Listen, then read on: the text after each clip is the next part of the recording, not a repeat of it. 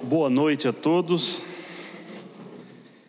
Que Jesus, nosso Senhor e Mestre, abençoe esse nosso encontro, nos envolva a todos no magnetismo do seu amor, da sua paz, desperte em nossos corações os melhores sentimentos, em nossas consciências ele possa ampliar os ideais enobrecedores da vida e trazer calma, serenidade e paz a todos nós, ajudando-nos a extrair as melhores reflexões deste nossa, dessa nossa conversa fraterna na noite de hoje.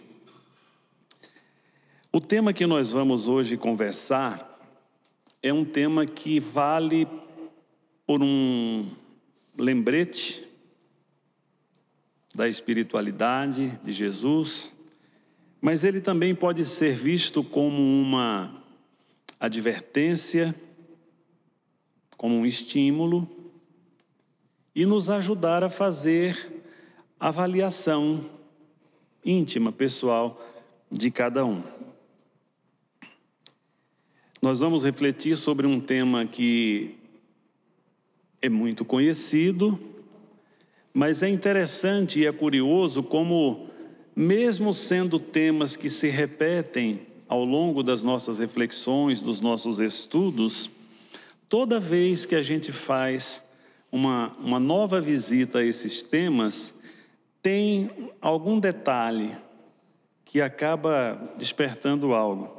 Essa é a beleza do ensinamento do Cristo e também é a beleza do Espiritismo, que oferece uma interpretação desta passagem que, bem compreendida, pode ser um divisor de águas em nossas vidas.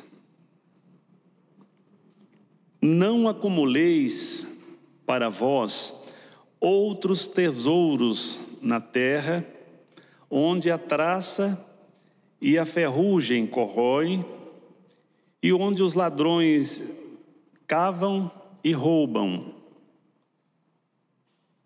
Procureis ajuntar outros tesouros no céu, onde nem as traças e nem a ferrugem corroem, e onde nem os ladrões escavam e roubam, porque onde estiver o teu tesouro, aí estará também o teu coração.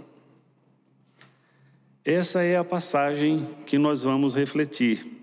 Ela está no Evangelho de Mateus, capítulo 6, versículos 19 a 21, e Allan Kardec, codificador da doutrina espírita, selecionou também esta passagem e inseriu no capítulo 25 do Evangelho segundo o Espiritismo, no item 6.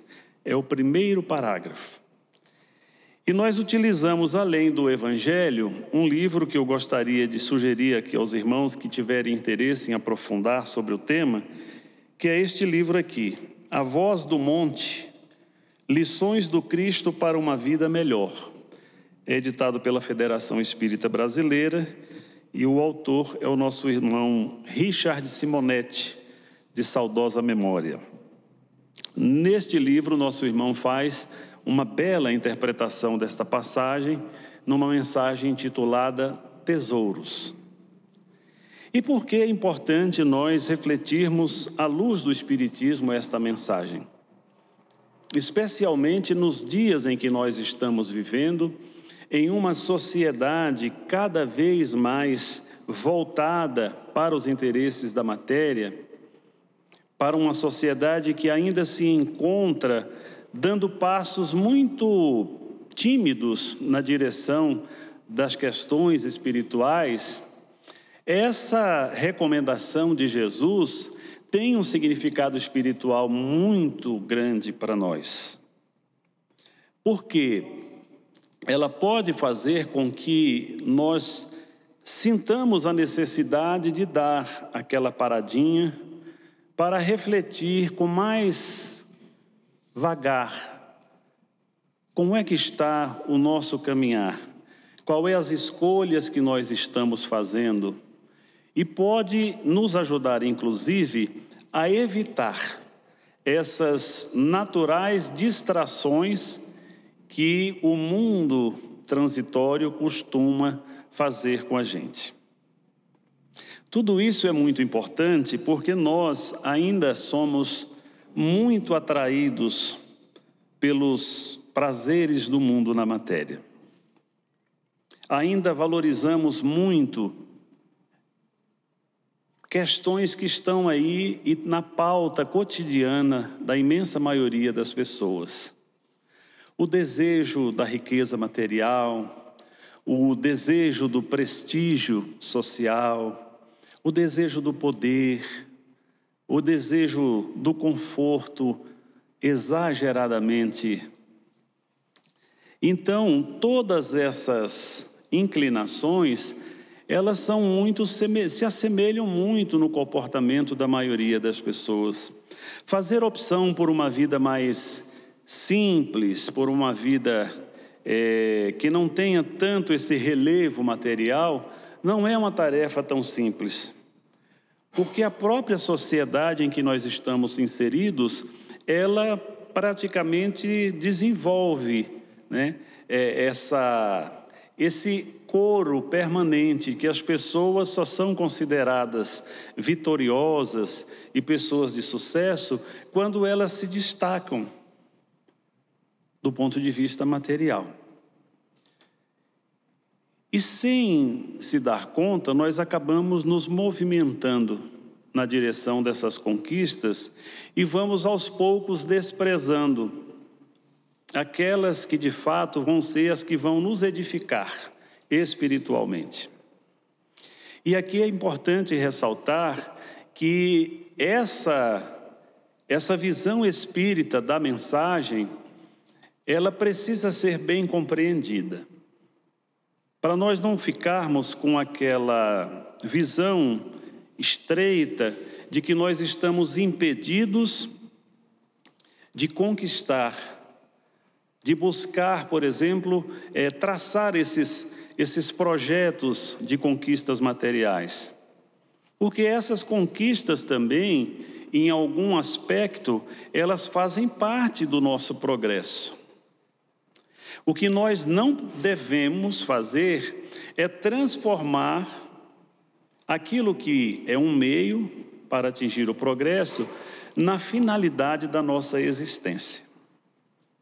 Talvez é, aí esteja o ponto para a gente pensar, o ponto para nós refletirmos. Talvez esteja aí o detalhe que está nos distraindo, desviando-nos do foco. E com o Espiritismo, nós temos ciência com muita clareza de que essas conquistas da matéria, elas são conquistas de curta duração. Como curta também é a nossa existência física. Então, gasta-se muita energia, ocupa-se muito tempo na direção dessas conquistas, até o ponto de cansar-se, e muitas vezes, quando se conquista algo, não se sacia, parece que se torna um vício. E as pessoas vão cada vez mais buscando coisas, coisas, mas a sensação de vazio permanece. Algo inexplicavelmente não promove alegria, não promove felicidade plena. A sensação de vazio, de que está faltando algo, aquela melancolia pertinaz.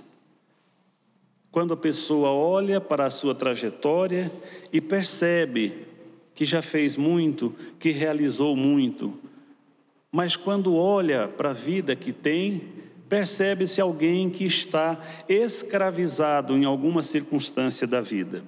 Às vezes é no aspecto profissional, às vezes é na própria conquista que teve, Às vezes é naquela família que conseguiu constituir, mas que se apegou demasiadamente e não consegue se desvincular, permitindo que cada um possa fazer suas escolhas.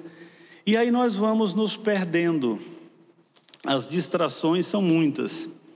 Daí a necessidade da gente precisa nesses momentos dar essa parada para lembrar dessa recomendação do Cristo e começar a olhar além.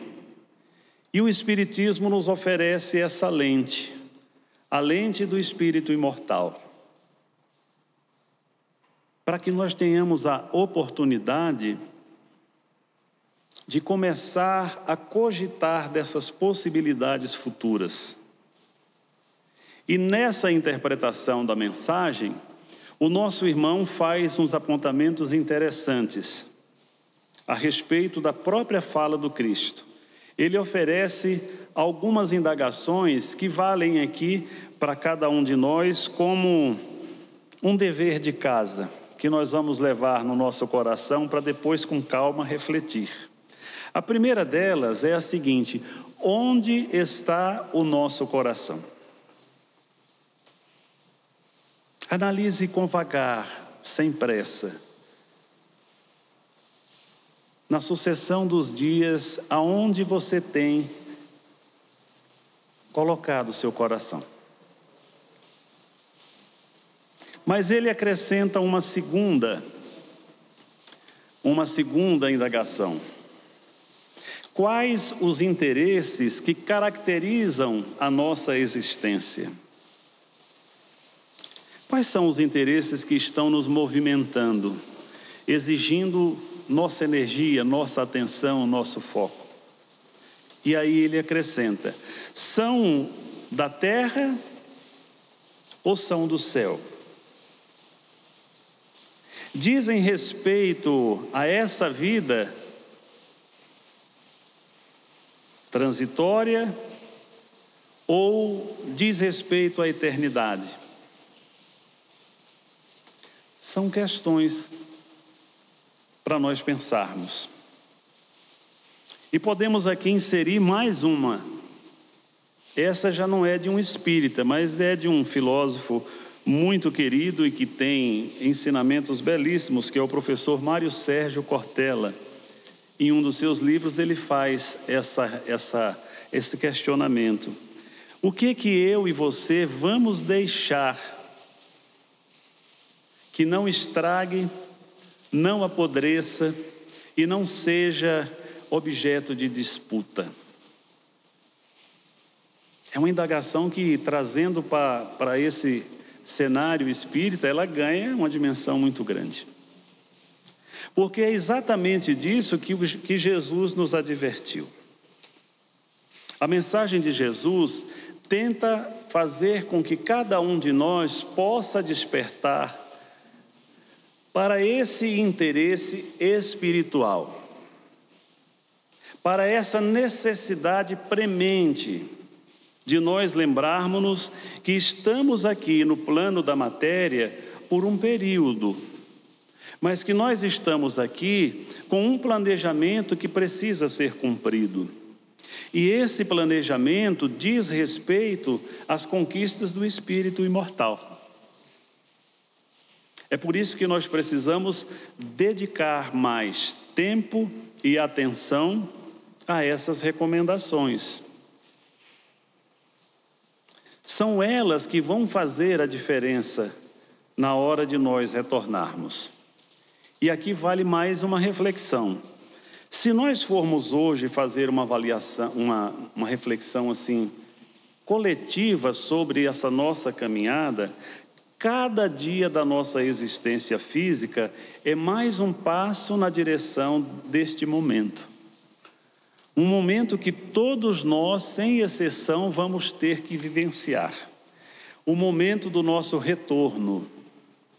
E aí vale aqui mais uma mais uma indagação. Como é que nós pretendemos nos apresentar quando chegar o nosso retorno. nosso momento de retorno. Como é que nós pretendemos nos apresentar no mundo maior? São questões para a gente refletir. Porque a finalidade do Espiritismo em nossas vidas é exatamente dissolver essa ilusão do mundo transitório. É permitir que nós não sejamos mais tão atraídos por essas ilusões e que a gente se distraia em demasia, mas que tenhamos a partir de, dessa compreensão esse olhar na direção deste reino que Jesus propôs edificar na intimidade do nosso ser, nos nossos corações. E para promover essa edificação, nós não podemos nos distrair.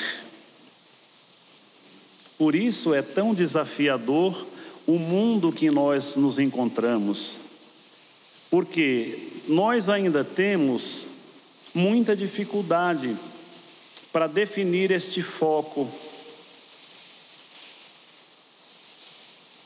para falar com tranquilidade que o nosso coração está na direção dessa construção. Porque as coisas da matéria ainda ocupam muito do nosso tempo, consomem muito a nossa energia e atraem de maneira excessiva o nosso coração. E esse exercício do desapego ele é também muito desafiador. Porque o nosso amor ainda é um amor de preferências. Então, tentar aceitar essa realidade que em algum momento nós vamos precisar nos despedir temporariamente da convivência física, mas que nós haveremos de nos encontrar depois na dimensão da espiritualidade, pela nossa limitação ainda evolutiva, faz com que a gente se apegue excessivamente. E aí a gente não quer abrir mão desses amores, desses afetos. Mas isso também revela a nossa carência espiritual, essa fome de amor que nós ainda temos. Talvez por isso essa sede a sede desse amor que nos falta muitas vezes, para que nós tenhamos um olhar de compaixão na direção daqueles que estão padecendo dores e sofrimentos, angústias os mais diversos. E geralmente a gente não tem tempo, na maioria das vezes somos indiferentes, insensíveis, porque o nosso foco ainda está nos nossos interesses pessoais, nas nossas conquistas, no relevo que nós estamos pretendendo alcançar, no sucesso, no prestígio social. É isso que, na maioria das vezes, está na pauta das cogitações da imensa maioria de todos nós. Isso revela essa modesta evolução espiritual que nós somos portadores. É por isso que nós não devemos nos prender a esses estreitos limites daquilo que já conquistamos do ponto de vista espiritual. É por isso que o convite de Jesus é para que cada um lance mão da sua cruz e o siga. E essa cruz simbólica é exatamente aquele momento em que nós decidimos abrir mão dessa ilusão temporária deste mundo transitório para viver essa mensagem na sua essência. E quando isso acontece, nós começamos a ser desafiados por muitas circunstâncias de vida, a começar pela incompreensão dos mais próximos, que nem sempre aceitam uma mudança tão brusca. E aí nós vamos nos adaptando às circunstâncias de vida para não desagradar a ninguém e sermos tidos como aquelas pessoas que são boazinhas, pessoas que estão é, fazendo sempre o bem. Mas esse bem que muitas vezes nós imaginamos fazer é um bem que precisa ser melhor refletido. Há poucos dias eu tive a oportunidade, em um grupo de estudos, de ouvir de um, de um irmão uma, uma reflexão que me, até hoje ela está reverberando e eu quero compartilhar com vocês. Nós não somos necessários aonde aquilo que nós já temos, já possuímos é comum. A nossa necessidade e a nossa utilidade ela é necessária em ambientes aonde aquilo que nós já possuímos está faltando. Isso serve muito para nós, os espíritas, especialmente aqueles que estamos desenvolvendo alguma tarefa na casa espírita, ou fazendo algum eventual trabalho voluntário. Às vezes, só por conta dessa atividade modesta que nós realizamos, imaginamos que já somos merecedores de colônias espirituais elevadas, de uma de um tratamento diferente quando fizermos o nosso retorno. A gente já vislumbra um retorno como se fôssemos aquele espírito que venceu todos os seus desafios, superou todos os seus obstáculos e foi validado como alguém que realmente é muito bom, que é um espírito que está no seu processo de evolução e voltou muito melhor. E não é errado pensar assim. Afinal de contas, estamos pensando até de uma maneira correta. Talvez o que nós precisamos reavaliar é os meios que nós estamos fazendo para começar a vislumbrar esse futuro feliz. Porque dentro de um espaço da casa espírita, nós somos comuns. Porque compartilhamos deste sentimento de fraternidade. Nós já temos essa identificação uns com os outros pelo trabalho no bem. Nós nos alegramos quando eh, realizamos alguma doação, seja ela qual for, para alguma atividade nobre que vai atender as angústias de alguém, as dores de alguém. Mas é preciso refletir se aquela iniciativa, ainda que modesta, ela não pode ser melhorada. Será que nós não podemos fazer mais? Será que nós não podemos realizar mais? Será que nós não podemos, ao invés de dar coisas, dar de nós mesmos? Do nosso tempo, da nossa atenção, da nossa consideração por alguém que está no seu momento ali de dificuldade? Será? São questões para a gente pensar. Porque Jesus, quando esteve entre nós, em todas as oportunidades que teve, ele aproveitou-as para ou passar uma lição ou oferecer um exemplo. Até nos momentos festivos, Jesus procurou deixar alguma lição. E aí vale resgatar aqui uma, um ensinamento que está no livro Conduta Espírita, de André Luiz, psicografia de Valdo Vieira. Tem uma, uma das mensagens, Perante a Instrução é o nome da mensagem, e André Luiz faz a seguinte revelação: o Espiritismo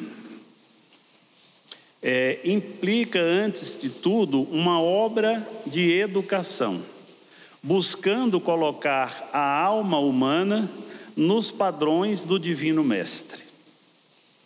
Olha o desafio do Espiritismo: colocar todos nós no padrão de Jesus. Será que para merecer estar no padrão de Jesus, o que nós estamos fazendo é o suficiente? É exatamente na resposta dessas questões que nós vamos começar a vislumbrar esses tesouros do céu. Porque são tesouros que nós vamos descobrir e conquistar quando começarmos a despertar em nós essa potencialidade divina que cada um carrega consigo. E não foi para fazer outra coisa que Jesus veio a este planeta. Fazer com que cada um de nós deixe de ser aquele espírito empobrecido, aquele espírito que se contenta com esses estreitos limites daquilo que já conquistou espiritualmente, mas um espírito que consiga perceber a dimensão de grandeza espiritual que é reconhecer-se um filho, uma filha de Deus, portador de todas as potencialidades. Que ele, um espírito que já galgou todas essas etapas, hoje veio ao planeta para nos falar sobre tudo isso. E a tarefa dele é fazer com que todos nós venhamos um dia na eternidade a fazer parte deste coro, desta pleia de, de espíritos que vão estar ao lado do Mestre vivendo essa nova realidade espiritual. Todos eles conquistadores deste tesouro. Estou falando de todos nós, porque todos nós haveremos de chegar neste momento. Mas para que isso se efetive nas nossas vidas, nós não podemos ficar mais agindo como aquele espírita de pijama, aquele espírita do sofá, aquela pessoa que já tem essa disposição para fazer o bem, já se compadece com as dores humanas, mas é desprovida ainda desse entusiasmo para sair daquela zona de conforto e se oferecer para o trabalho que, que eu posso fazer para diminuir um pouquinho as dores do mundo? O que que eu, como um sincero seguidor do Cristo, posso fazer com as minhas limitações que venha fazer diferença? Para que essa sociedade se torne uma sociedade mais humana, mais fraterna, mais pacífica, onde as pessoas possam se expressar de uma maneira amorosa, respeitosa, onde não exista mais a figura de tanta coisa que a gente observa aí nesses comportamentos equivocados que nos angustiam e nos entristece. Somos nós que vamos fazer a sociedade. Essa sociedade do futuro com essa consciência cristã, somos nós os construtores dela.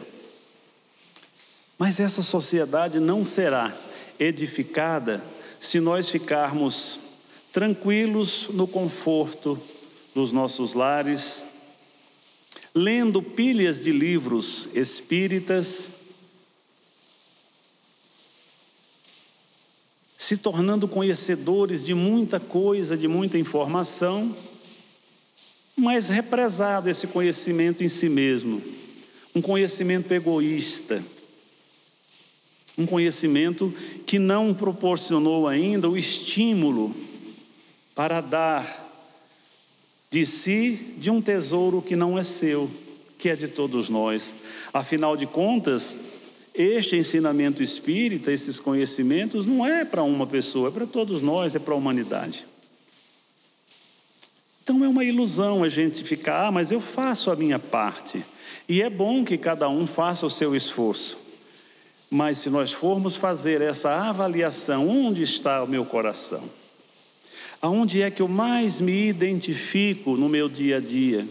Será que o meu coração está direcionado para a busca desse tesouro que Jesus fez referência? Ou ele ainda está muito preso ao cargo que eu ocupo, à posição social que eu almejo, às pessoas ao meu redor e só elas? São questões para a gente pensar. E por que, que é importante refletir sobre isso? Porque nós, os espíritas, talvez seremos aqueles que teremos um, um nível mais elevado de cobrança no momento em que nós formos nos reapresentar. Porque para nós tudo isso está sendo explicado com muita clareza, com muita transparência. Então, no momento dessa reapresentação, seremos nós e a nossa consciência. O registro de tudo que foi realizado e vivido vai estar ali. Então é melhor, é melhor que a gente se prepare para fazer esse retorno dando o melhor de si. É muito provável que a gente vá ter que abrir mão de muitas coisas. E também é muito provável que a gente chegue ao final dessa, dessa caminhada com algumas arranhaduras. E é bom que elas surjam, porque é elas que vão atestar esse nosso esforço, essa nossa disposição de servir com Jesus. E olha o tanto que isso é relevante. Um outro livro também, muito conhecido, e, e, vale a pena os irmãos que ainda não conhecem conhecerem, é o Voltei, também editado pela Federação Espírita Brasileira, de autoria espiritual do irmão Jacob. Psicografia de Francisco Cândido Xavier. É, esse irmão Jacob, na espiritualidade, foi um espírita que trabalhou muito enquanto aqui esteve, se dedicou a muitas causas, mas era uma pessoa que tinha facilidade a facilidade financeira. Então, isso não vai diminuir tudo aquilo que realizou, que fez muito pelo Espiritismo e trabalhou, mas criou consigo a falsa ilusão de que quando retornasse ia ser um daqueles espíritos que iam ser festejados na espiritualidade. E ele se surpreendeu quando lá chegou contando nesse livro, ele faz um relato dessa experiência que eu não vou aqui dilatar para não tirar o prazer daqueles que pretendem depois conhecer a história. Mas uma das recomendações que esse irmão faz, que é muito interessante para essa nossa reflexão de hoje, é a seguinte: não, é, não vos acrediteis quitados com a lei apenas por terem praticado pequeninos gestos de solidariedade humana. Esses pequeninos gestos de solidariedade humana podem ser traduzidos como essa nossa inclinação natural para achar que só na vivência do ambiente espírita nós já estamos vivendo o Evangelho de Jesus. Lê do engano. Na casa espírita, nós vamos encontrar pessoas que comungam do mesmo sentimento, dos mesmos ideais. São pessoas que se identificam conosco pelos princípios que essa doutrina oferece, estão inclinadas a seguir com Jesus. São pessoas que já conseguem praticar na sua convivência expressar esse afeto, essa gentileza, essa fraternidade. São pessoas que se abraçam, são pessoas que são muito amáveis umas com as outras. Então, dentro deste ambiente, nós nos sentimos realmente muito bem.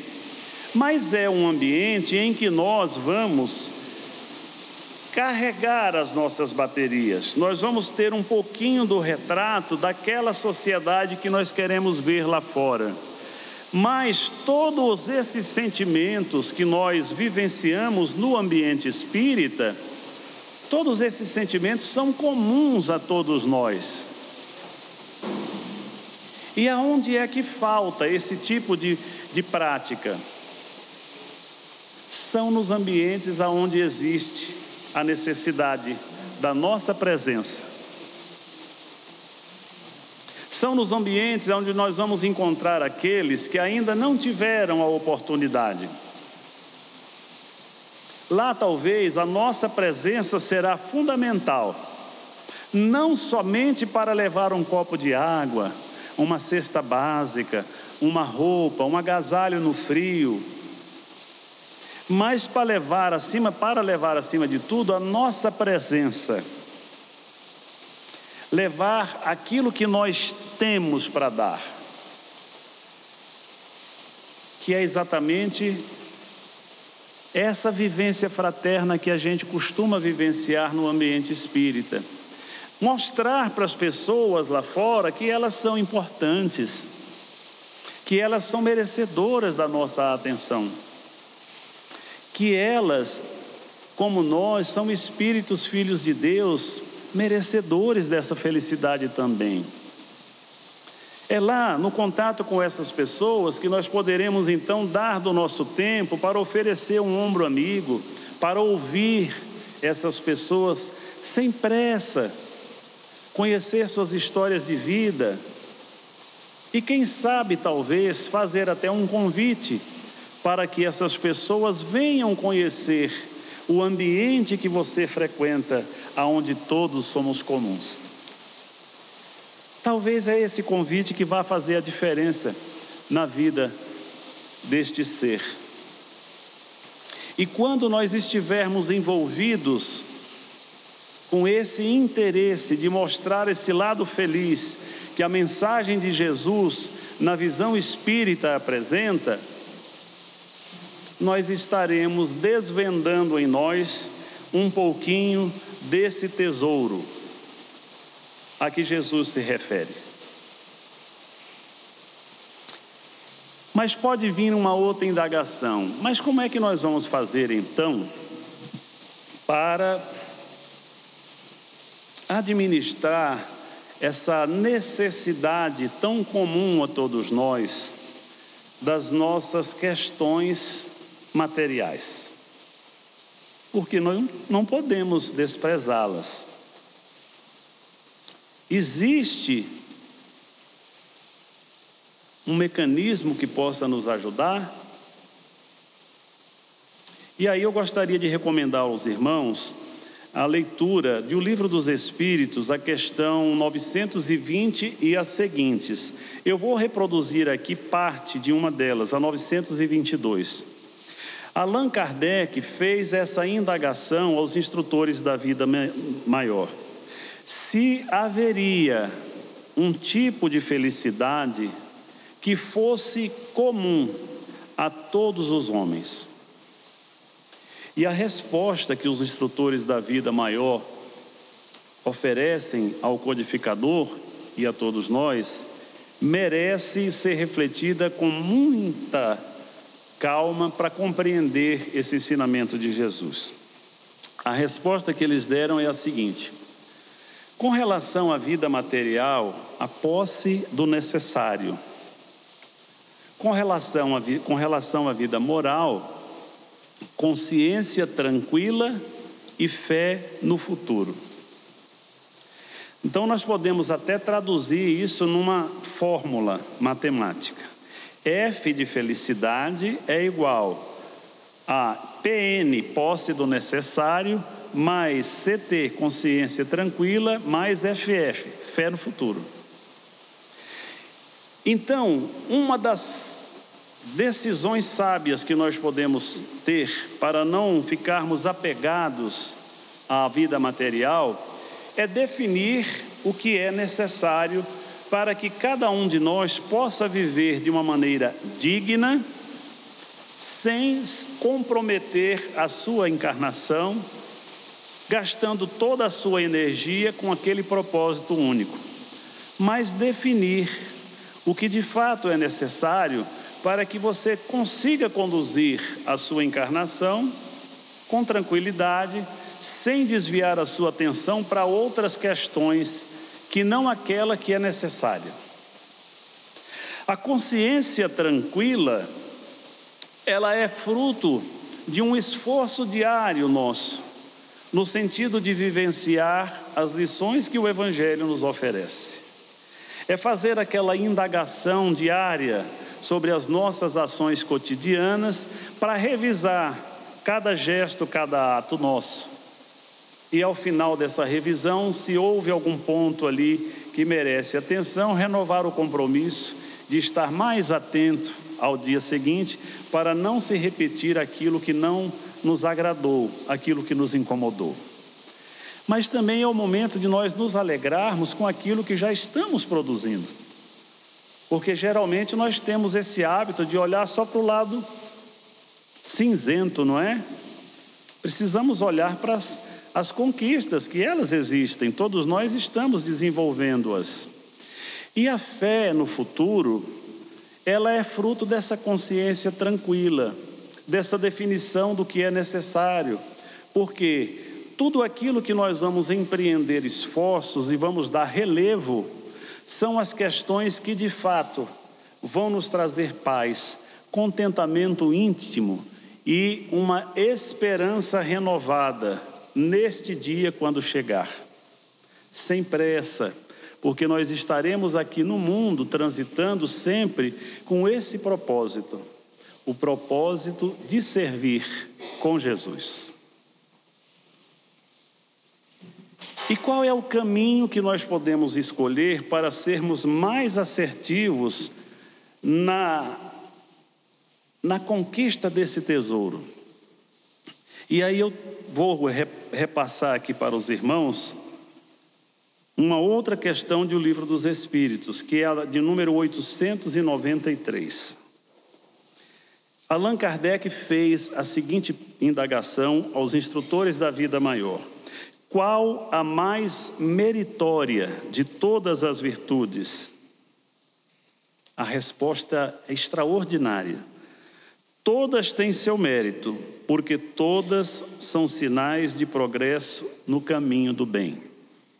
Mas a sublimidade da virtude consiste no sacrifício do interesse pessoal pelo bem do próximo, sem segundas intenções.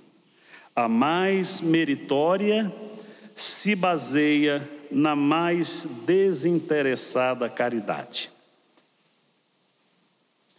Então, o caminho que a espiritualidade maior oferece para todos nós, para chegarmos de maneira mais proveitosa à conquista desse tesouro, é ter consciência deste nosso dever para com o nosso semelhante.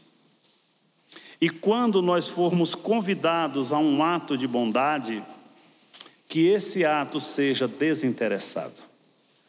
Que esse ato seja magnânimo de alguém que quer ver no outro um olhar de esperança, um sorriso novo, um alento naquela alma.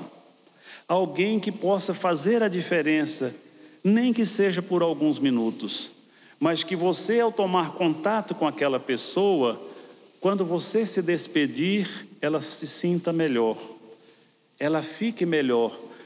Porque quando você sentir que ela está melhor, você também vai sentir uma alegria íntima, porque vai perceber que deu de você para o outro, mas deu tudo isso naturalmente, sem esperar nenhuma recompensa, nenhum reconhecimento, apenas desejando no íntimo que aquele contato produzisse naquela pessoa esse efeito positivo, esse efeito que resgatasse ela daquele momento difícil para um olhar diferente diante da vida, para perceber que teve alguém que notou-a e que retirou ela daquela circunstância infeliz, angustiante, triste. E às vezes, para fazer isso, basta que você tenha esse interesse, o interesse genuíno de fazer a diferença para melhor na vida das pessoas. Se você não souber o que fazer ou o que falar, não se preocupe. Lembre-se de Jesus.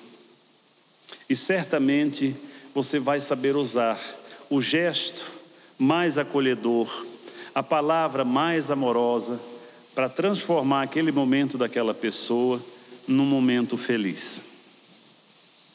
É isso, é dar de nós com simplicidade, sem forçar barra, mas lembrando que nós temos qualidades, qualidades que podem fazer diferença para melhor na vida das pessoas.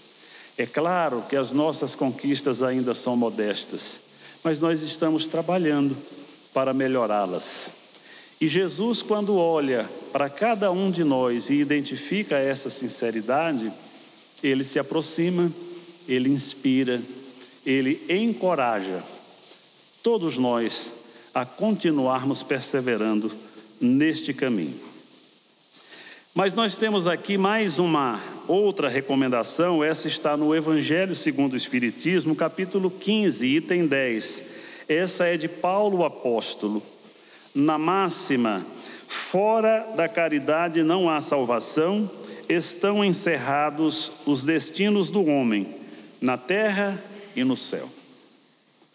Mais um lembrete fraterno deste dedicado servidor do Cristo no Evangelho segundo o Espiritismo. E no capítulo que é objeto da nossa reflexão na noite de hoje, o 25, no item 8, nós vamos encontrar esse no último parágrafo do item 8. A caridade e a fraternidade não se decretam em leis. Se uma e outra não estiverem no coração, o egoísmo aí imperará. Cabe ao Espiritismo fazê-las penetrar nele. É o que nós estamos fazendo aqui agora. Fazendo uso desse espaço que o Espiritismo nos proporciona para despertarmos para essa realidade, fazer as nossas reflexões íntimas, os ajustes que nós precisamos fazer para sermos mais assertivos nesse propósito de seguir Jesus. O Richard Simonetti também, refletindo a mensagem, faz outra referência. O exercício da caridade é caminho das realizações mais nobres da criatura humana, alicerce fundamental dos bens espirituais. Ele assevera na sua lição que é preciso sabermos colocar o nosso coração no lugar certo para que essa nossa busca por esse tesouro seja mais efetiva. E aí nós podemos então indagar agora, novamente, como eu posso responder onde está o meu coração? É preciso não ter pressa para oferecer essa resposta. Porque para responder onde está o nosso coração, nós precisamos silenciar para fazer uma análise judiciosa do nosso dia, das coisas que andam acontecendo em nossas vidas. E se nós chegarmos à conclusão que esse nosso coração está distante desse propósito, não se entristeçam, Jesus é paciente. O que ele espera de cada um de nós é que exista sinceridade de propósito em nosso coração. Então, é uma medida sensata e sábia tomarmos uma decisão de convidar Jesus para visitar e fazer morada em nosso coração. Porque se ele perceber que esse convite é sincero, que ele parte de um coração sincero, certamente esse pedido vai atrair a sua atenção. E ao atrair a atenção do Cristo, se ele encontrar portas abertas em nosso coração, certamente ele vai nos ajudar a promover todas as mudanças, os ajustes necessários para que essa nossa caminhada seja mais leve, seja mais feliz. Por quê? Porque Jesus estando ao nosso lado, poderão acontecer muitas coisas, como essa que Maria Dolores Espírito retrata no livro Antologia da Espiritualidade, pela psicografia de Francisco Cândido Xavier, onde estiver Jesus. Onde estiver Jesus, alma querida e boa, ilusão, erro, falhas aconteçam embora, ainda mesmo que o mal em torno desarvora, esclarece, ilumina, ampara, aperfeiçoa. Onde estiver Jesus, nada se diz à toa. O engano pede luz onde a verdade mora. A caridade reina, a esperança, ora a ora, alteia-se mais bela, o trabalho abençoa. Onde estiver Jesus, humilhado ou sozinho, nas desfigurações e aleives do caminho, inflama-te de amor, sol ardente e fecundo. Onde estiver Jesus, eis que Jesus te espera. A bondade, o perdão, a decisão, a paz, a fé sincera, para a glória da vida e redenção do mundo. Que o Mestre nos abençoe, que ele nos conduza sempre em Sua paz e que ele nos guarde em seu amor.